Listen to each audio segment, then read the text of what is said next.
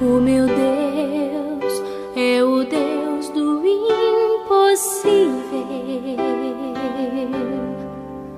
Jeová Jireh, o grande El Shaddai. Bom dia, Betinho. Bom dia, família. Fato Popular. Hoje é terça-feira e a palavra de Deus para nossa edificação encontra-se na carta aos Romanos, capítulo 5, versos 3 e 4 está escrito assim: E não somente isso, mas também nos gloriamos nas próprias tribulações, sabendo que a tribulação ela produz perseverança, e a perseverança experiência, e a experiência esperança. Em dias tão difíceis, num tempo tão desafiador como esse, precisamos de esperança.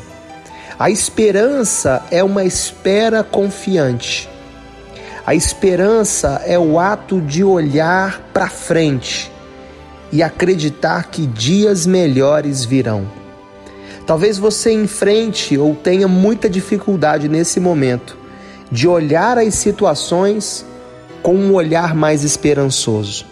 Mas o texto traz algo precioso o texto diz que a experiência ela produz esperança.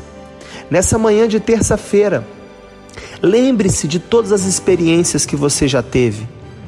Abra nessa manhã de terça-feira a caixa com as suas experiências com Deus. Veja o que Deus já fez na sua vida. Veja do que Deus já te livrou.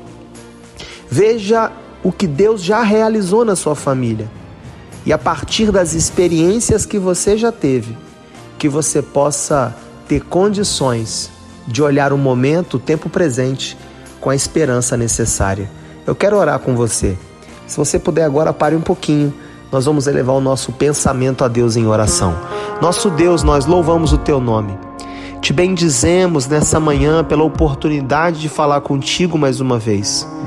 Pai, à vista de todos os problemas, à vista de todas as lutas, nós queremos olhar para o tempo presente com esperança. Nós queremos olhar para frente e nós queremos acreditar que dias melhores virão. Deus e aquele ou aquela que encontra-se em dificuldade agora, que não consegue enxergar com um olhar esperançoso, que ele possa recorrer às suas experiências, as experiências que já tiveram com o Senhor que as experiências do passado, que a salvação, que a libertação, que os livramentos, que as grandes vitórias possam ser combustível para nós nessa hora. Porque, como diz a Sua palavra, a experiência produz esperança.